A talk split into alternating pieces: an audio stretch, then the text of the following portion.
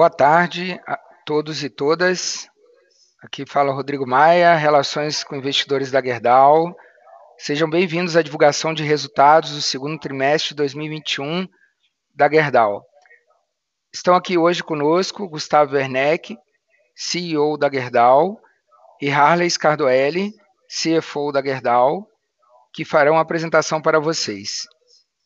Os analistas investidores que estão conectados pela internet podem enviar suas perguntas pelo chat. Os que optaram pela conexão ONI também terão a oportunidade de fazer suas perguntas ao final da apresentação. Salientamos que eventuais declarações que possam ser feitas durante esta videoconferência relativas às perspectivas dos negócios da Gerdau, projeções e metas operacionais e financeiras constituem-se meras previsões baseadas nas expectativas da administração em relação ao futuro da empresa. Embora Gerdau acredite que seus comentários estejam baseados em premissas razoáveis, não há garantia de que eventos futuros não afetem esta avaliação. Gostaria agora de passar a palavra ao Gustavo Werneck. Por favor, Gustavo, pode iniciar a apresentação. Bom, boa tarde a todas e a todos. Ah, quero iniciar dando as boas-vindas a cada um de vocês ao nosso encontro de divulgação de resultados da Gerdau, referente ao segundo trimestre de 2021. Ah, espero que vocês continuem bem, com saúde, ah, enfrentando estes tempos difíceis da melhor forma possível. Ah, conforme o Rodrigo comentou, participa também dessa apresentação o nosso CFO, o Harley Scardoelli. E para nós dois é sempre uma satisfação conversar com vocês sobre o nosso desempenho trimestral e esclarecer possíveis dúvidas e questões que possam surgir ao longo da nossa apresentação. O Scardoelli vai começar falando sobre os destaques dos resultados gerais do trimestre e também sobre o desempenho das nossas operações. E daí, na sequência, eu vou compartilhar algumas informações sobre nossa jornada de sustentabilidade e comentar sobre os mercados uh, em que estamos presentes. Daí, ao final, nós dois uh, ficaremos disponíveis uh, para conversar com vocês sobre algum ponto que vocês queiram explorar com mais detalhes. Então, Scaduelli, te passo a palavra e, por favor, dê prosseguimento aí à nossa, à nossa apresentação. Muito obrigado, Gustavo, e boa tarde a todos. É um prazer, como sempre, estar com vocês. Mais uma divulgação de resultados e também espero que vocês estejam bem. Vamos iniciar a apresentação dos resultados financeiros com os principais fatores que influenciaram o EBITDA consolidado da Gerdau, que saiu de 4,3 bilhões no primeiro trimestre deste ano para 5,9 bilhões no segundo trimestre de 2021. Um EBITDA recorde para, para a Gerdau em apenas um trimestre.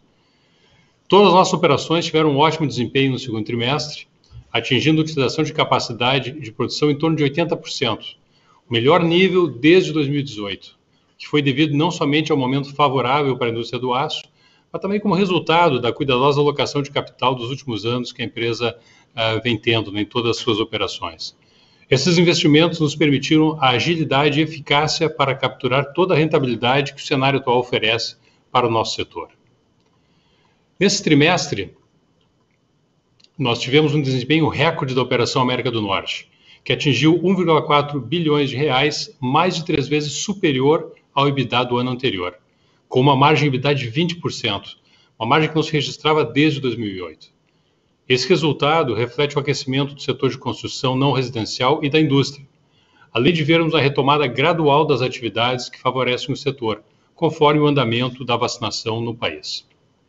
Nesse segundo trimestre, vimos a utilização de capacidade da Operação América do Norte superaram 90%, comparado a menos de 75% no mesmo trimestre do ano anterior. A ON Brasil novamente veio com forte desempenho, atingindo um EBITDA de 3,6 bilhões no segundo trimestre, com uma margem EBITDA de 40,7%, e que também é um resultado histórico da Gerdau em termos de EBITDA trimestral. O Brasil segue firme nos principais setores consumidores de aço, e dessa forma estamos alocando grande parte das vendas para o mercado interno, sendo que menos de 10% das vendas foram direcionadas para as exportações. Como vocês lembram, alguns anos atrás tínhamos entre 30% e 40% dos nossos volumes no Brasil sendo exportados. Não é o caso agora, a prioridade realmente é o mercado interno. Nesse segundo trimestre, vimos a utilização de capacidade da Operação Brasil, em termos de aço, superar 80%, comparado a cerca de 60% no mesmo trimestre do ano anterior. A Operação de Negócios América do Sul seguiu com um perfil similar à Operação de Negócios do Brasil, atingindo um EBITDA de 494 milhões, com margem de 38%. Essa operação também tem sido beneficiada pelo bom desempenho da construção civil, especialmente em países como o Peru. Na Argentina, tivemos restrições da produção no período, no segundo trimestre, resultante de desafios com a Covid-19 neste trimestre. Nossa produção já se encontra normalizada naquele país. Nesse segundo trimestre, vimos a utilização de capacidade de aço da Operação América do Sul próxima de 80%, comparado a cerca de 40% no mesmo trimestre no ano anterior. E por último, porém não menos importante, a nossa operação de aços especiais, que devido à retomada do setor automotivo no Brasil e nos Estados Unidos, voltou a desempenhar bem no segundo trimestre de 2021, gerando um EBITDA de 495 milhões de reais nesse trimestre e uma margem EBITDA de 18,7%, quase 19% no trimestre. Estamos monitorando de perto a situação de abastecimento uh, de semicondutores na indústria automotiva para ajustar a produção.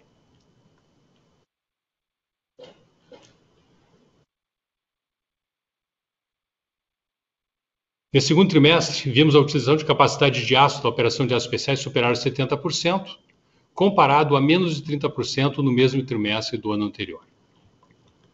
Passamos agora para o terceiro slide, slide número 3, onde vamos falar sobre fluxo de caixa livre e capital de giro.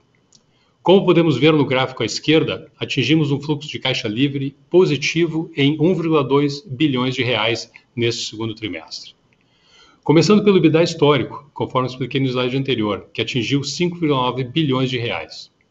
Além disso, colaboram para esse desempenho também a gestão de passivos que fizemos nos últimos meses e que reduziu a exposição da dívida bruta à moeda estrangeira e, consequentemente, minimizou os impactos do efeito da variação cambial nos juros da dívida. No acumulado dos últimos 12 meses, o fluxo de caixa foi positivo em 7 bilhões de reais, o que corrobora o nosso esforço e comprometimento com a remuneração adequada do capital investido, somado ao compromisso da companhia com a sua posição de liquidez. O ciclo financeiro passou de 57 dias em março de 2021 para 60 dias em junho de 2021, decorrente da elevação das contas a receber e dos estoques, dado que estamos em um momento de demanda global muito aquecida para o aço. Estimamos que o primeiro semestre teve, sim, o maior impacto em relação ao movimento de reconstrução de capital de giro no ano de 2021.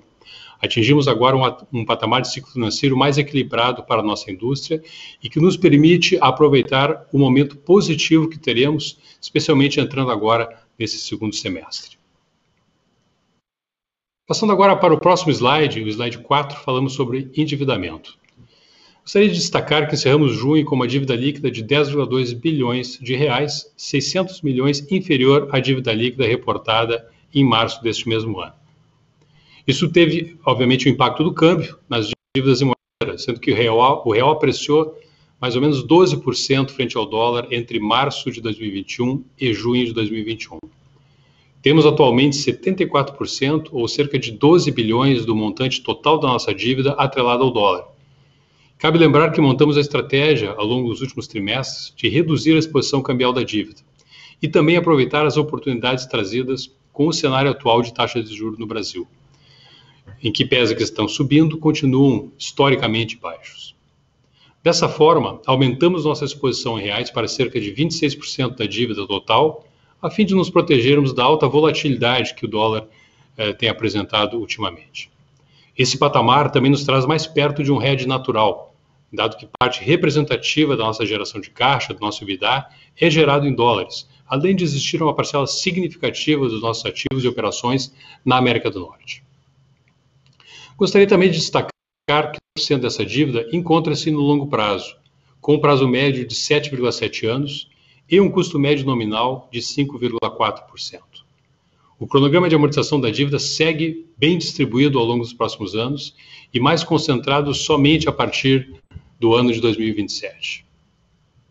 Por último, ainda nesse slide 4, apontamos para os resultados em relação à alavancagem financeira, medida pelo indicador dívida líquida por EBITDA dos últimos 12 meses, a qual passou de 0,96 vezes no primeiro trimestre para 0,65 vezes no segundo trimestre deste ano, em virtude do forte EBITDA gerado nesse segundo trimestre de 2021.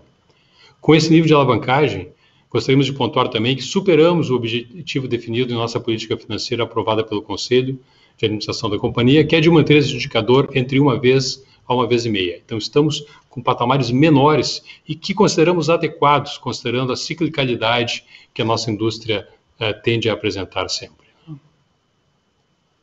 Passando agora para o slide número 5, gostaria de mostrar a evolução do retorno sobre capital empregado um indicador bastante importante que nós acompanhamos muito de perto. Combinado com a redução do custo da dívida, nos últimos 12 meses terminados agora em junho de 2021, a companhia apresentou um retorno bastante superior ao seu custo de capital, 22,5% versus um custo de capital em torno aí de 9,5%. Isso significa a criação de valor aos nossos acionistas e investidores, e que se traduz também na valorização do preço das nossas ações negociadas em bolsa. Por último, para concluir, passamos agora para o slide número 6, onde a gente apresenta a evolução do lucro líquido e dos dividendos distribuídos ao longo dos últimos anos, mostrando que a combinação de resultados e redução significativa da dívida líquida teve um efeito muito positivo no dividend yield, ou seja, no percentual dos dividendos e juros sobre e juros e capital, eh, juros sobre capital próprio também, né, pagos sobre o preço de fechamento da ação no início de cada período. Esse, eh, esse dividend yield passou de 0,7% no ano de 2017 para mais de 8% nesses últimos 12 meses, computados agora até junho. Saliento que a antecipação dos dividendos anuais realizadas nesse trimestre se baseia nos resultados ajustados. Não reflete ainda os efeitos não recorrentes do reconhecimento dos ganhos ah, ah, do julgamento do Supremo Tribunal Federal, agora em 13 de maio, em relação à exclusão do ICMS sobre a base do PIS/COFINS. Aí esses ganhos totalizaram 856 milhões de reais, totalizam, né? Foram contabilizados, uh, e que significa 565 milhões de reais líquidos de impostos. Então, na antecipação, esses valores ainda não estão incluídos.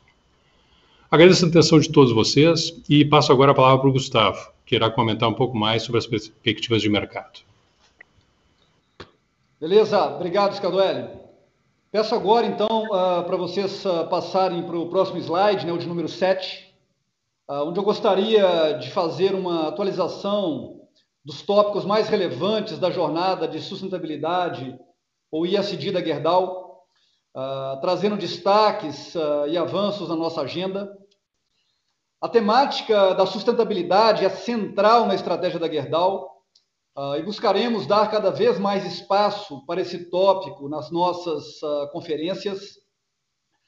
Nesse sentido, uh, eu destaco o nosso compromisso com a gestão sustentável dos recursos naturais e também o empenho em viabilizar formas renováveis de produção de energia. anunciamos recentemente planos para o desenvolvimento de um parque fotovoltaico em Brasilândia de Minas, em Minas Gerais, em parceria com a Shell Brasil, chamado de Aquari. O parque fornecerá parte da energia limpa para, para as nossas uh, usinas uh, de produção no estado a partir de 2024. Uh, esse projeto ele faz parte da nossa estratégia de buscar a autossuficiência energética ah, de encontrar energias mais limpas para acelerar o processo de descarbonização das nossas usinas, mas marca também ah, o nosso ingresso na produção e gestão de parques de energia solar, dentro da estratégia de novos negócios da Gerdau Next. Eu ressalto também que no último ano emitimos metade da média global de gases do efeito estufa que a indústria do aço emitiu, esse desempenho é reflexo de uma gestão alinhada à busca de soluções uh, para os desafios globais, como as mudanças climáticas, de uma matriz de produção que tenha reciclagem de sucata ferrosa como principal matéria-prima e o uso de carvão vegetal de florestas replantadas. O indicador de intensidade carbônica é um entre as dezenas de indicadores que publicamos no nosso relatório anual, onde contamos os destaques sociais, ambientais e financeiros da nossa jornada em 2020. A nossa evolução em diversidade e inclusão também foi destaque desse documento. Uh, nós contávamos, uh, lá em 2018, com 17% de mulheres em posições de liderança nas nossas operações do Brasil. Agora, nesse ano de 2021, ah, nós aumentamos esse percentual para 23%, por meio de diversas iniciativas ah, para, para a promoção da equidade de gênero nas nossas operações, ah, buscando dar oportunidades iguais a todas as pessoas. A meta é chegar a 30% em 2025 também tivemos um crescimento muito importante na presença de profissionais negros em posições de liderança nos últimos anos. Eram apenas uh, ah, 16% em 2019 e agora são 26%, ou seja, 570 negros líderes, fruto da ampliação da participação de pessoas negras em todos os nossos programas internos uh, de formação de líderes e também nos programas de trainee e estágio.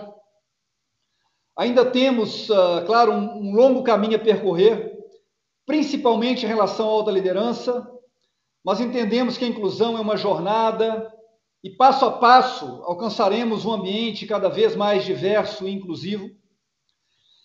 Recentemente, inclusive, assinamos uh, o Pacto de Promoção da Equidade Racial, que servirá como um, um guia para as empresas interessadas em atender as demandas por mais equidade, incentivando a adoção de ações afirmativas e investimentos sociais, com o intuito de melhorar a educação pública e a formação de profissionais negros no país. Estimulados pela transformação cultural que estamos vivenciando, ah, seguimos avançando na incorporação da agenda ISD em nossas decisões de negócios, de forma a tornar a empresa ainda mais sustentável do que já tem sido nos seus 120 anos de história completados no início desse ano. Bom, uh, vamos agora para o próximo slide, onde eu gostaria de falar sobre os mercados em que a Gerdau atua, também dar uma passada pelas perspectivas da indústria do aço uh, para os próximos meses. Eu vou começar aqui destacando né, os volumes da nossa operação de negócios na América do Norte, que devem se manter em patamares elevados no terceiro trimestre, com uma forte entrada de pedidos. Atualmente, o nosso backlog de pedidos nos Estados Unidos equivale a cerca de 100 dias, principalmente resultado da recuperação da economia no país e também da forte atividade de todos os setores consumidores de aço, em especial a indústria da construção. Um ponto importante é que os níveis de confiança do consumidor no país seguem em crescimento reforçando nossa visão otimista para os próximos meses. Ah, por exemplo, o índice do Instituto for Supply Management, que mede a atividade do setor de construção no país, ele atingiu em junho o valor de 57,1, que é o maior valor em quase 10 anos. Ah, o pacote de investimentos em infraestrutura, avaliado em 1 trilhão e 200 milhões de dólares, ah, uma das prioridades do governo Biden, também segue nos deixando otimistas em relação ao mercado norte-americano no longo prazo, com a previsão de que esse pacote resulte na melhoria da competitividade futura da indústria norte-americana como um todo e uma demanda de aço adicional que estimamos de 2 a 5 milhões de toneladas por ano, dependendo da composição final do pacote e do tempo estimado de impacto na economia, que pode variar, na nossa visão, ah, de 5 a 8 anos. Eu reforço que estamos muito bem posicionados para atender essa demanda crescente por aço proveniente desses novos projetos e infraestrutura. Vale ressaltar também que, nesse contexto, estamos avançando com o nosso plano estratégico para, para as nossas operações de aços longos nos Estados Unidos, com um foco muito forte em desempenho operacional, geração de valor para os clientes, e também ampliação do portfólio de produtos, o que permitiu ah, a operação registrar, ah, no segundo trimestre, margens acima do patamar de 20% pela primeira vez desde o ano de 2008. Hoje, nossas plantas na América do Norte elas estão operando com nível de utilização de capacidade acima de 90%. E nesse contexto, ah, nós concluímos recentemente a modernização e atualização tecnológica do laminador de aços estruturais e de perfis da unidade de Petersburg, no estado da Virgínia, que nos assegurar certamente a elevar nossos níveis de produção e atender às diferentes necessidades dos nossos clientes ao longo dos próximos uh, meses. Bem, vou falar agora sobre as nossas operações de aços especiais vou começar pelos Estados Unidos também, onde a produção de veículos está em descompasso com o volume de vendas devido à escassez de chips no mercado.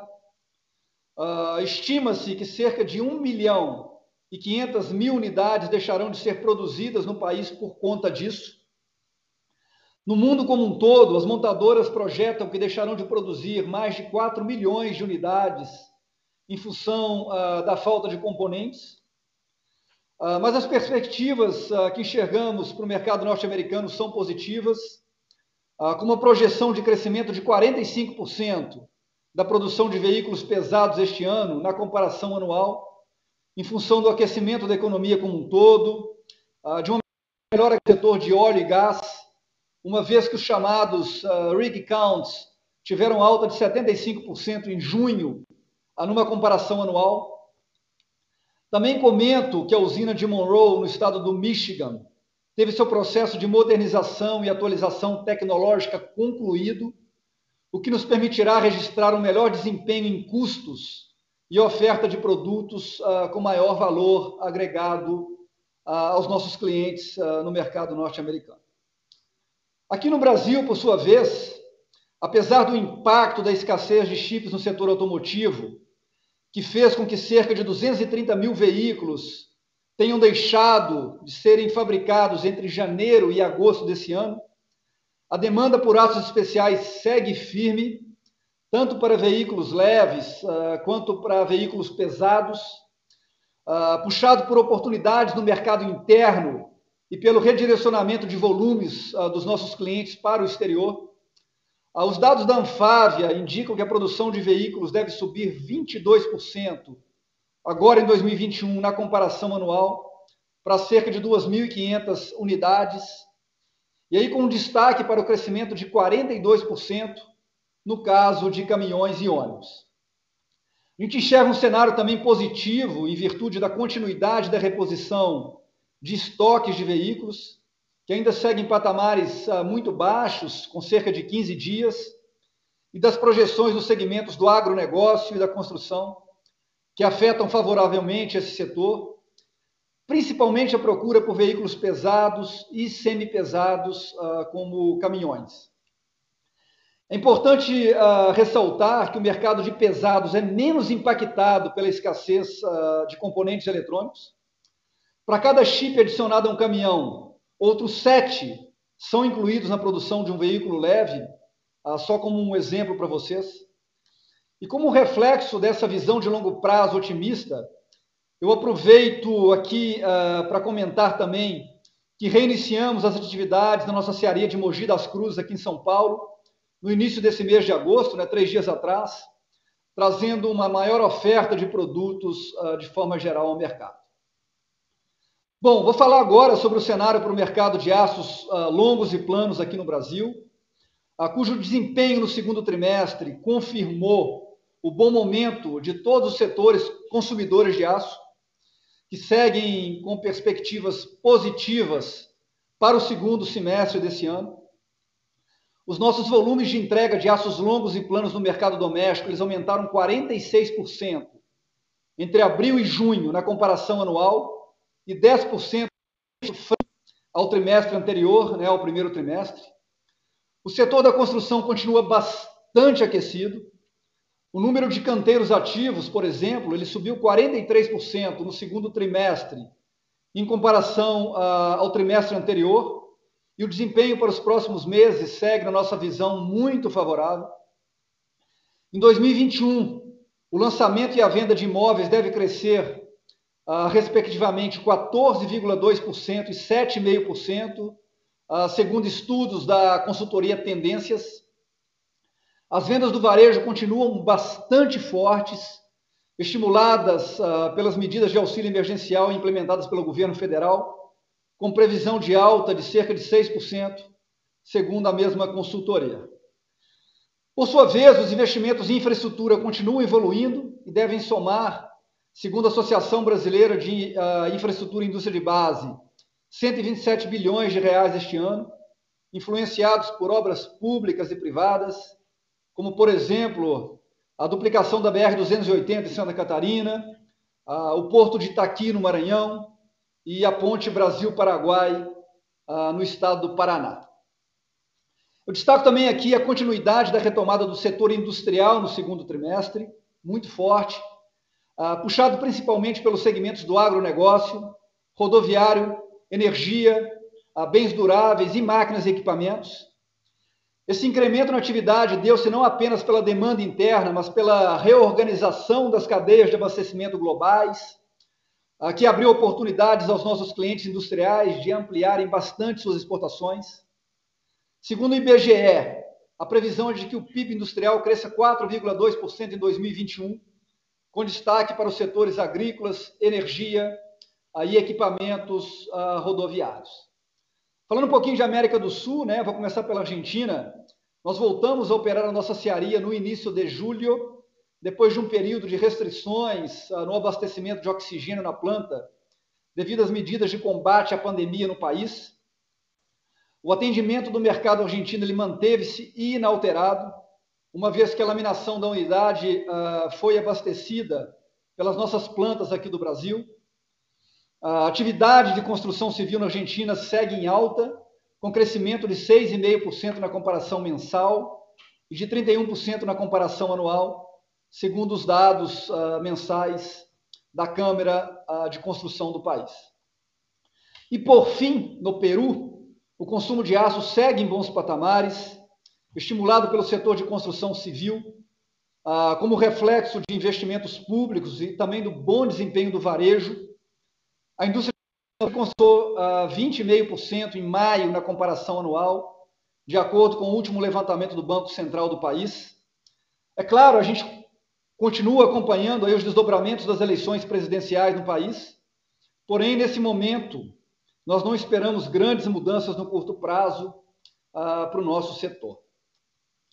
Vamos passar então para o slide 9, né, onde eu gostaria de destacar que investimos ao longo do segundo trimestre 566 milhões de reais em ativo imobilizado globalmente, contribuindo para o desembolso total de cerca de 1 bilhão de reais no primeiro semestre desse ano. A previsão de desembolso de CAPEX para o ano de 2021 segue estimada em 3 bilhões e 500 milhões de reais. Eu já convido vocês para pular para o slide 10, que está conectado com esse desembolso de CAPEX, né? E nesse slide 10, eu gostaria de, de reforçar que esse valor que eu comentei anteriormente, ele inclui, como vocês podem ver nesse slide, o início dos investimentos em modernização e ampliação da capacidade de aços longos e planos na unidade de Ouro Branco em Minas Gerais. E aí eu gostaria aqui de de comunicar a vocês né, que, que esses aportes eles abrangem aumentos na capacidade anual da produção de bobinas a quente em 250 mil toneladas e também de perfis estruturais, né, que nós vamos ampliar a capacidade em 500 mil toneladas, visando atender ao crescimento da demanda brasileira por ambos os produtos. Uh, no caso específico dos perfis estruturais, nós reforçamos o, o nosso papel eu diria, de pioneirismo no desenvolvimento do mercado da construção metálica no Brasil, ah, que foi iniciado ali por volta dos anos 2000, ampliando o mix de produtos ah, disponíveis aos nossos clientes. O nosso foco segue sendo o pleno abastecimento do mercado doméstico. Ah, e nesse sentido, eu gostaria de aproveitar aqui esse, essa conversa com vocês para comentar que o crescimento de produção da nossa planta da Silate no Ceará recentemente renomeada uh, para Gerdau Calcaia. Ele segue conforme planejado, tendo um papel importante no atendimento dos mercados uh, do Norte e do Nordeste. Além disso, nós reiniciamos agora ah, no final de julho, as operações de uma das nossas linhas de laminação de vergalhões, barras e perfis na nossa unidade da Cosígua, no Rio de Janeiro. Depois de sete anos hibernada, com o objetivo de atender a demanda elevada dos setores de construção, indústria e também da distribuição. O, o plano de retomada da nossa usina em Araucária, no Paraná, ele segue conforme planejado, com previsão do reinício das atividades nesse segundo semestre o que contribuirá também ah, para otimizar o fornecimento do nosso portfólio de produtos aos clientes de todo o país. Então, gostaria aqui rapidamente de agradecer a atenção de todas e todos ah, para ouvirem essas ah, explicações iniciais. E ficamos, a partir de agora, eu e Scadoelli, totalmente disponíveis para responder perguntas que vocês tenham e também para detalhar um pouco mais uh, pontos uh, de interesse. Então, Rodrigo, volta a palavra contigo, né? Te peço a gentileza de organizar esse bate-papo a partir de agora, tá? Então, agradeço a todos aí pela, pelo tempo agora no início da nossa apresentação. Bola contigo aí, Rodrigo. Obrigado, Gustavo. Obrigado, Scardoelli. Iniciaremos agora a sessão de perguntas e respostas para quem está no telefone. Solicitamos que sejam feitas no máximo duas perguntas por participante. Lembrando que para fazer a pergunta, basta pressionar asterisco 1.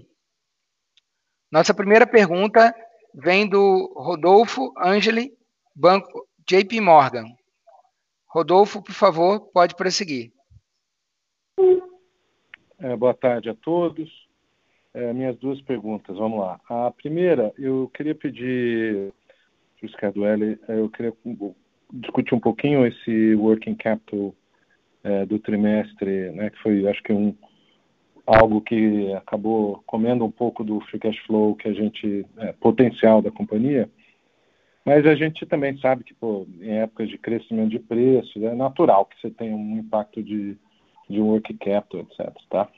Agora, o, o, que eu queria ouvir era mais uma discussão estratégica, né? Como é que vocês veem isso? Tem algo é, nesses números aí que faz parte de uma preparação é, para um, um, segundo semestre mais aquecido. É, o Gustavo acabou de falar que tem laminação nova na Cozígua é, para vir, tem a planta lá do, do, estado do Paraná também. Podia discutir um pouquinho, uma discussão estratégica de, de working capital, é a minha primeira pergunta. E a segunda, é, eu queria pedir para o Gustavo comentar um pouquinho sobre o ambiente de negócios, em particular no Brasil, nos que diz respeito a, a preço, que a gente é, tem ouvido falar que pô, os aumentos pararam, então eu queria ouvir um pouquinho de, é, de vocês se isso procede, se tem algum é, efeito aí de carregamento para os próximos trimestres e se tem alguma preocupação em relação a material importado. Obrigado, gente. Rodolfo, obrigado aí. Antes de eu passar para o Ricardo L aí falar do working capital, depois eu volto para falar um pouquinho aí sobre mercado. É, essa questão do working capital, né, obviamente tem uma, uma discussão muito estratégica dentro da Gerdau que a gente vem tendo ao longo dos últimos meses, né? Então, já que nós estamos no momento de Olimpíada, né, a gente pode olhar isso com uma corrida de 100 metros, né, ou com uma corrida de 800 metros que tem que dar duas voltas na pista, né? A gente enxerga isso como uma corrida de 800 metros, tá? Então está vindo um mercado bastante forte no terceiro e quarto trimestre, tá? E a gente entende que essa preparação que nós fizemos no último trimestre para atender integralmente esse mercado ao longo do terceiro e quarto, ela vai ser muito importante, tá? Então a gente entende que não é o momento da gente focar em entrega de, de free cash flow. Esse momento virá certamente ao longo do segundo semestre, tá? Então nós entendemos que essa preparação nossa para esse mercado forte que está vindo, ela, ela é estratégica e é fundamental, tá? Eu volto a falar sobre isso daqui a pouco, tá, Rodolfo? Mas a gente vê, por exemplo, no mês de julho, o crescimento que nós tivemos de canteiros de obra e de contratos de corte e dobra, ele foi muito importante com relação a junho, tá? Ele cresceu de novo, tá? Então a gente essa decisão de voltar com a Cosígua, o laminador que é de vergalhão, que a gente coloca 360 mil toneladas no mercado, ele vai ser muito uh, fundamental no nosso ponto de vista da gente entregar um EBITDA bastante forte no terceiro e no quarto, tá? Eu deixo o Scardoelli dar um pouco mais de informação sobre isso e volto no mercado, mas certamente teve uma discussão muito estratégica aqui ao longo dos últimos meses, para a gente se preparar para atender esse mercado. Mas, eu, eu, eu te passo a palavra aí, para tu detalhar um pouco mais, tá? E aí eu volto para falar sobre, sobre mercado, uh, preços, ambiente de negócio, tá? Tá bom, tá ótimo. É, boa tarde, é, Rodolfo. Realmente, uh, esses, esses pontos que, o, que o Gustavo já começou a mencionar são pontos importantes tá, para ter uma avaliação realmente um pouquinho mais estratégica desse aspecto aí de, de capital de dinheiro. Né? E, e antes de entrar nesses pontos também, sempre mencionando né, que esse primeiro semestre que nós tivemos na Gerdau, em termos de, de, free cash flow, foi o melhor free cash flow num semestre aí dos últimos oito, talvez, anos. Né? Então, foi muito forte. Diferentemente de outros anos, onde tradicionalmente, também, se a gente olhar oito anos para trás, a Gerdau, por exemplo, no primeiro trimestre, sempre teve um, um, um free cash flow negativo, ou seja, o aspecto de reconstrução de capital de giro, que normalmente acontece no início do ano, em relação ao final do ano, uh, foi tão impactante que o free cash flow se tornou negativo no início do ano para depois se tornar positivo ao longo né, dos outros trimestres. Não foi o caso esse ano, nós começamos com o primeiro trimestre já com free cash flow positivo e continuamos com ele, ele positivo né, no segundo trimestre. Então, o free cash flow para o ano realmente ele não nos preocupa, ele está muito, muito bom, muito forte e a tendência é para o segundo semestre a gente realmente já partir de um nível de capital de giro uh, otimizado, tá? Uh, e não ter mais essa necessidade de reconstruir capital de giro. Tá? Mas indo um pouquinho para o aspecto estratégico, né? ou seja, a, gente realmente estamos com o mercado bastante demandado, todas as operações, estamos nos preparando para atender esse, esse terceiro quarto trimestre, tá? que serão muito fortes. Tá? Nós temos aí um, uma sinalização aí de crescimento de demanda, né? retomada de mercado doméstico, então nós temos, uh, nós temos muitas oportunidades aí também. Né? Outro ponto é que nós somos líderes de mercado em muitos segmentos, né? então a gente sempre segue com compromisso aí de atender esses nossos mercados de forma plena, né? E com um ótimo nível de serviço. E para isso tem que ter realmente um capital de giro adequado, né? Sempre foi um diferencial dos nossos negócios, né? Então a gente tem que ter os estoques necessários para garantir isso para os nossos clientes, né? Manter o nosso market share também, nós ganhamos market share pós-pandemia, então para manter esse market share tá, também tem ter um nível de serviço e estoques adequados, né? E outro ponto também, é, que é, não, não dá para esquecer, que nós fizemos também, nós reforçamos tá, de forma aí pontual, estratégica, nossos estoques de alguns insumos, tá? Estamos falando de carvão, estamos falando de ligas, de refratários, né? Para fazer aí um offset de custos, tá? E de mitigação de riscos que podem vir a ter aí na segunda metade do ano, né? Lembrando que nós entramos nessa segunda metade do ano com algumas questões em relação à energia, que não estão bem equacionadas ainda. Né? Então, ter estoques também nos dão tranquilidade que a gente vai conseguir atender de forma adequada os nossos mercados, os nossos clientes. Né?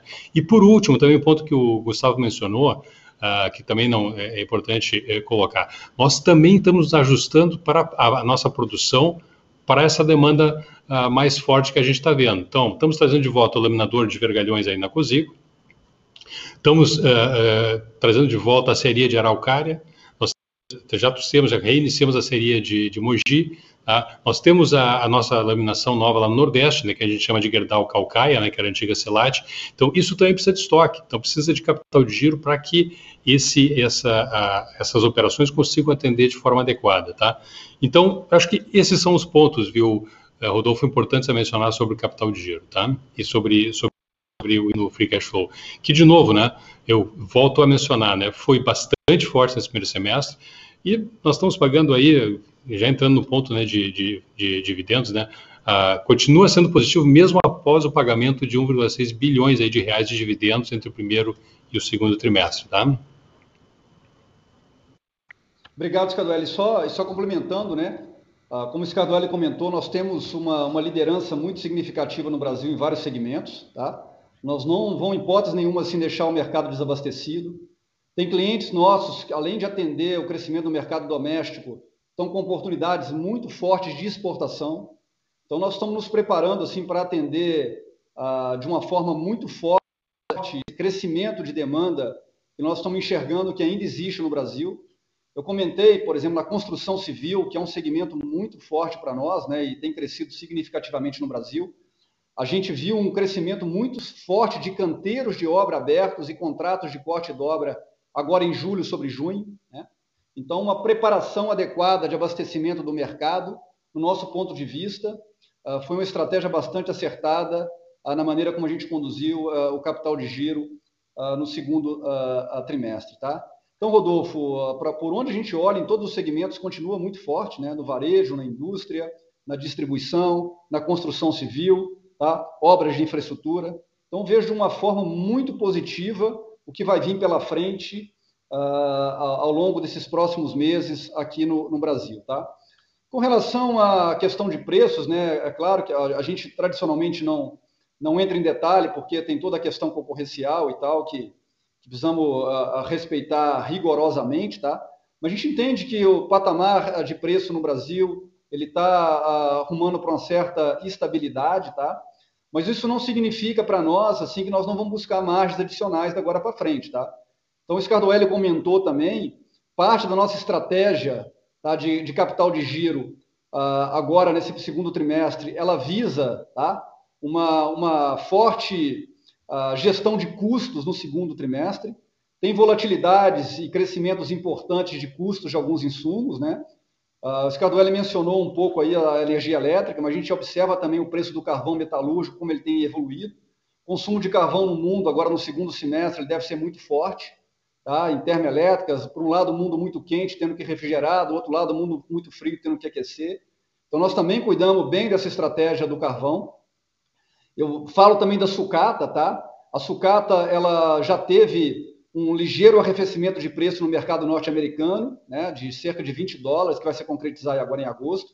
Então, aqui no Brasil também, a gente vai a, a observar agora no segundo semestre uma redução dos preços da sucata. Então, eu vejo também que a gente se preparou muito bem do ponto de vista dos nossos custos, tá? Para a gente poder a, entregar resultados uh, bastante consistentes uh, nos próximos trimestres, tá? Então, uh, só mais um ponto final, tá? A gente tem uma capacidade única, eu diria, de fazer leituras antecipadas com relação ao que acontece ao mercado, né? O testemunho disso foi o market share que nós ganhamos aqui no Brasil uh, desde o uh, do final da, da, dali da, da pandemia, né? O, o, na hora que a pandemia ela arrefeceu ali por maio, junho do ano passado, tá? Então também nós estamos nos preparando assim no termos de capital de giro para a gente sustentar esse, esse share que a gente adquiriu ao longo dos meses, tá, Rodolfo? Então, acho que é uma resposta um pouco mais detalhada, um pouco mais longa, mas eu acho que, que também dá um pouco mais de luz e colorido a forma como a gente enxerga a estratégia da companhia e os mercados agora nos próximos trimestres, tá? Excelente, gente. Muito obrigado. Obrigado, Rodolfo. Nossa próxima pergunta vem do Daniel Sasson, Banco Itaú. Daniel, por favor, pode prosseguir.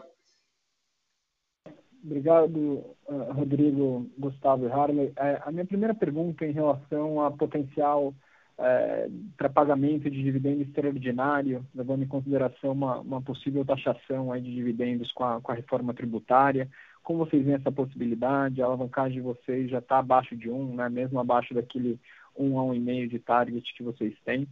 Como que vocês é, analisam essa potencial reforma tributária nessas decisões de alocação de capital de vocês?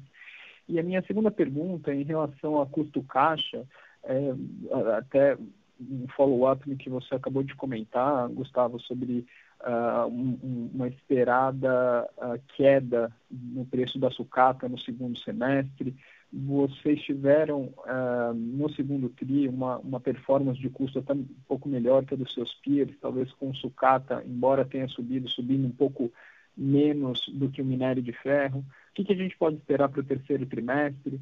E, e, e, é razoável imaginar que se a sucata cai e se os preços fiquem estáveis, como vocês uh, colocaram, a gente pode ver uh, ainda aumento de margem dos níveis atuais? Obrigado. Acho que, Scadelli, tu começa aí respondendo sobre os dividendos e aí eu já emendo com a questão de sucata, tá? Tá bom, perfeito. É, boa tarde, Daniel. É, o, o, aspecto dos dividendos, viu, Daniel, a gente considera que a nossa política está adequada, tá? Então a gente a gente a gente está mantendo ela, tá? Nós vamos manter os 30%. A gente sabe que tem uma reforma tributária aí, mas ela ainda está ainda está avançando, tá? Então eu, eu, eu, não arriscaria dizer como é que ela vai, vai ser concluída, né? E considerando que nós uh, sempre fazemos, fazemos adiantamentos de dividendos, de certa forma nós temos aí é, praticamente é, três pagamentos de dividendos, ou seja, praticamente três quartos dos dividendos do ano, a gente paga dentro do próprio ano. Né? Então, a gente já está, de certa forma, protegido na, na, na, na maior parte dos dividendos né, em relação a essa tributação para o ano que vem. Então, por enquanto, nós, nós estamos, estamos mantendo a política, tá? E vamos aguardar para ver realmente o que, é, né, o, o, que vem dessa reforma tributária, ainda tem tempo para avaliar com, com tranquilidade, tá? E, e, sempre salientando, né, quer dizer, uh, nós, uh, esse ano, em função dos, dos resultados, né, uh, estarem nos patamares que estão, e obviamente eu sempre menciono, né, eu sei que eu posso até ser um pouco repetitivo, né, mas quando a gente tem um aumento no EBITDA na magnitude que a gente está tendo, entre o EBITDA e o lucro líquido, né, nós temos uma parte que são despesas fixas, né, a depreciação é praticamente é, em patamares muito estáveis, o, o, os juros são estáveis para baixo, porque a gente tem reduzido a alavancagem bastante, né? Então, o que sobe o EBITDA sobe muito mais proporcionalmente o lucro, né? Por isso que a gente está tendo dividendos, né, referentes a esses resultados esse ano, uh, ou seja, nós já pagamos uh, nesse primeiro semestre praticamente o dobro que nós pagamos em todo o ano passado, né? Então, achamos que a política está adequada e, de novo, né, qualquer aspecto em relação à reforma tributária, nós vamos aguardar para ver o que, que, o que, que vem pela frente, tá? Daniel, uh, assim, uh, a gente vai buscar ampliação de rentabilidade agora no terceiro trimestre, tá? Nós temos uma posição única, eu diria, aqui no Brasil, através das, das rotas de produção flexíveis que nós temos para buscar essa competitividade adicional em custos, né? A gente vê uma volatilidade assim, e vai continuar tendo volatilidades assim de preços de sucata no mercado internacional aqui no Brasil também. E nós temos essa capacidade de de navegar bem nessas volatilidades e aí nessas janelas de oportunidade, a gente buscar reduções de custo adicional. A gente não acredita numa redução consistente de, de demanda no mundo, porém as ofertas de exportação elas estão reduzindo, né? Uh, tanto de China quanto de Rússia, né? E outro aspecto muito relevante para ser considerado do ponto de vista de sucata é que a busca cada vez maior por redução de emissões de gases de efeito estufa, ela vai tocar assim a busca maior por sucata ao longo dos próximos anos. Né? Ah, uma, uma, uma, forma rápida de reduzir a emissão de gás de efeito estufa numa produção de aço é substituir uh, o minério e o carvão por sucata. Então, a sucata vai continuar demandada no mundo. Então, a gente acredita que nesse patamar de, de, de, de no patamar de preço com essa demanda de sucata, os preços vão se sustentar. Então, eu diria que o nome do jogo agora para buscar rentabilidade no segundo semestre é uma boa gestão de custos e quanto a isso, nós temos uma posição muito destacada e diferenciada no Brasil, através dos nossos modelos de negócio, nossa pulverização na coleta de sucata, as nossas rotas flexíveis, para a gente uh, liderar em rentabilidade do ponto de vista de boas oportunidades de reduzir custos, tá?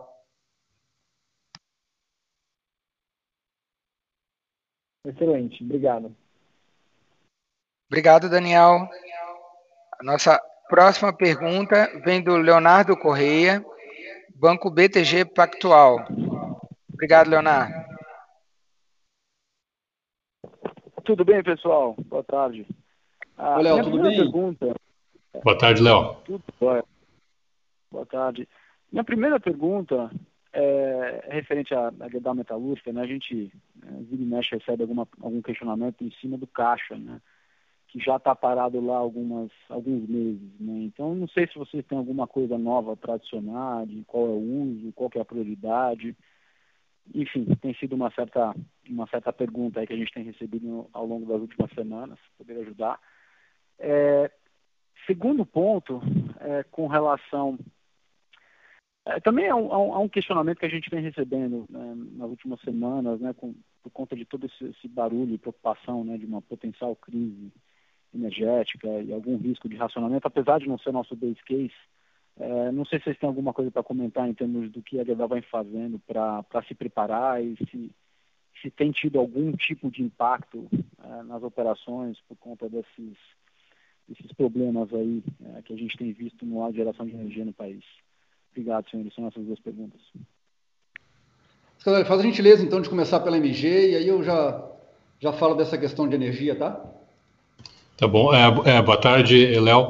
É, em relação ao caixa da MG, viu, a gente continua com a, com a, mesma posição. Tá? O caixa o caixa está lá, está investido em instrumentos aí de, de sabe, de, de, liquidez diária, né, sem risco nenhum. E por enquanto a gente vai, vai manter essa posição de liquidez. Tá? Não tem nenhuma destinação uh, específica para esse caixa. Tá? Uh, a gente, ou seja, Uh, também não, não vai ser feito nenhum investimento fora né, do, do, objetivo da própria empresa, tá? Que é ser uma holding, né, controladora da Gerdau, tá? Mas nesse momento a posição é manter o caixa como está, tá? E com liquidez. Léo, com relação à energia, tá? No, no, tema demanda, tá? Eu diria que nós estamos uh, pouco expostos, tá? Então, Ouro Branco tem uma autogeração de 70%. A gente tem uma, uma autogeração através da nossa hidrelétrica de Dona Francisca, no sul do país, tá? Então, a gente está no mercado spot, basicamente, nessas novas capacidades que nós adicionamos recentemente, tá?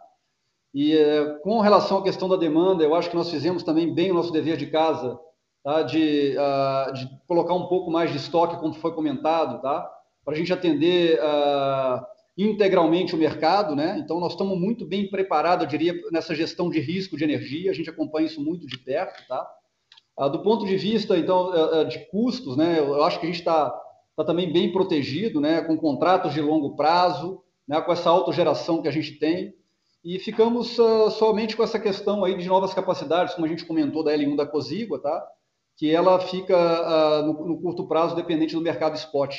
Então, acho que o tema da energia está muito bem gerido, a gente está muito bem preparado para enfrentar qualquer que seja o cenário ao longo desse, desse próximo período aí de, uh, de, de crise hídrica, tá? Tá ótimo, obrigado.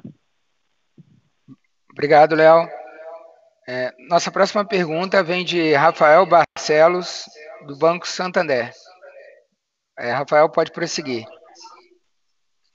Boa tarde a todos, parabéns pelos resultados.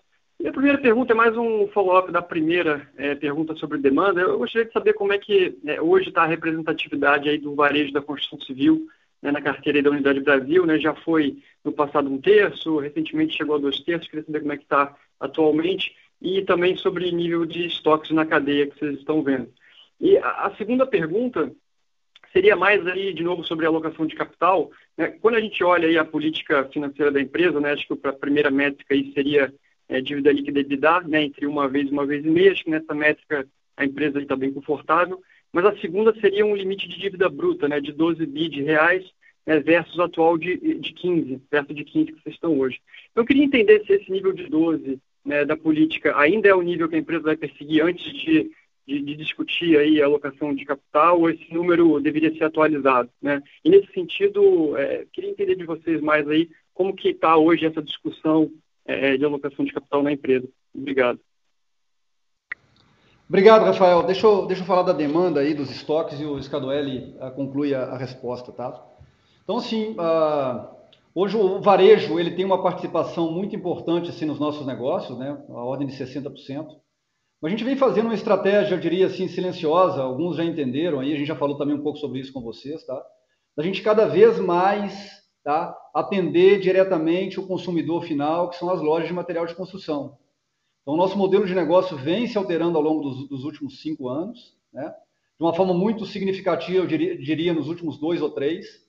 Então, a nossa capacidade de atender uh, esse consumidor final, né, ela cresceu significativamente. O Brasil tem 150 mil lojas de material de construção. A gente, alguns anos atrás, a gente entrava direto em cerca de 5 mil. Né? A gente, em breve, vai estar atendendo 30 mil lojas de material de construção. Então, quando a gente olha as rentabilidades da nossa operação do Brasil, não é só demanda, mas também eu acho que a nossa capacidade de buscar essas margens numa estratégia que a gente vem adotando com a comercial Gerdau, com a Juntos Somos Mais ao longo dos anos, tá? Isso é um movimento muito importante, muito estratégico, tá? Que a gente pode falar disso cada vez mais, mas é um movimento muito, muito assertivo, que eu diria que nós tivemos uh, nos últimos anos, tá? Então, o varejo ele tem uma participação muito relevante. O varejo da construção ele, ele continua muito forte, né? O, o mercado de auto, autoconstrução ele continua demandando muito os produtos que, que nós desenvolvemos ao longo do tempo para atender esse mercado, né, a parte de telas, de colunas, de pontos para autoconstrução, um mercado muito, muito relevante, muito importante para nós. E com relação aos estoques, viu, Rafael, eles vêm se recuperando, tá? Os estoques hoje na cadeia estão próximos de um patamar histórico, né? Ah, mas o que a gente percebe nesse momento, né, é que existe ah, uma tendência de, ah, de no, no, no segmento de concreto armado, tá? Uh, essa demanda ela, ela cresceu mais ainda nos últimos dois meses, tá? Então ali a gente viu uma redução pontual uh, desses estoques na cadeia, motivo pelo qual nós estamos colocando essa capacidade de 360 mil toneladas da COSIG, o laminador já está operando, para a gente poder, uh, nesse segmento que tem demandado muito produto, a gente poder manter o mercado totalmente abastecido, tá? Escadoelli, faz a gentileza, então, de responder a segunda parte aí da, da pergunta do Rafael. Claro. É, boa tarde, Rafael.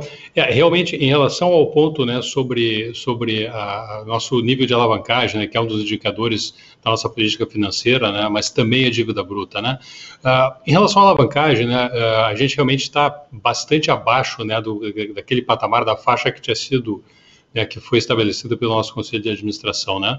Mas, claro, lembrando o contexto, né, ou seja, uh, essa faixa foi estabelecida quando nós estávamos com alavancagem acima de 3, né? ou seja, nós chegamos a bater alavancagem perto de 4, uh, ah, reduzimos para né, perto de 3 inicialmente e estabelecemos essa política financeira. Né?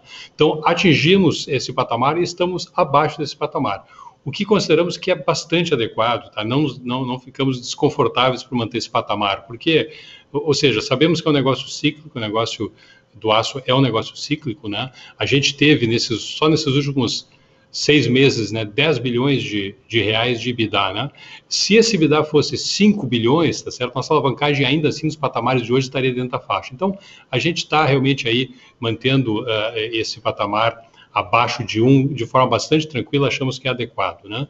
E em relação a esse outro, outro indicador, né, definindo a nossa política financeira de dívida bruta máxima de 12 bilhões de reais, isso sim continua sendo um objetivo, viu, Rafael? Então, se a gente olhar a dívida bruta Uh, nesse trimestre ela caiu de, de 17,8 para 15,8 bilhões de reais. Então conseguimos reduzir 2 bilhões de reais. Teve um pouco de efeito de câmbio aí também, mas também teve amortização de dívida que nós vamos continuar perseguindo esse objetivo. Tá? Achamos que é algo prudente e adequado tá, para a nossa, nossa indústria, para o nosso setor, manter um balanço, um balanço uh, forte, saudável, que vai inclusive nos permitir aí continuar nessa rota nossa aí de crescimento, atendimento de mercado, uh, Gustavo mencionou, retomada de operações, uh, sabe, então, acrescentar capacidade de forma orgânica, né, onde é necessário. Então, um balanço forte e essa política financeira nos permite executar esse plano de forma tranquila, tá?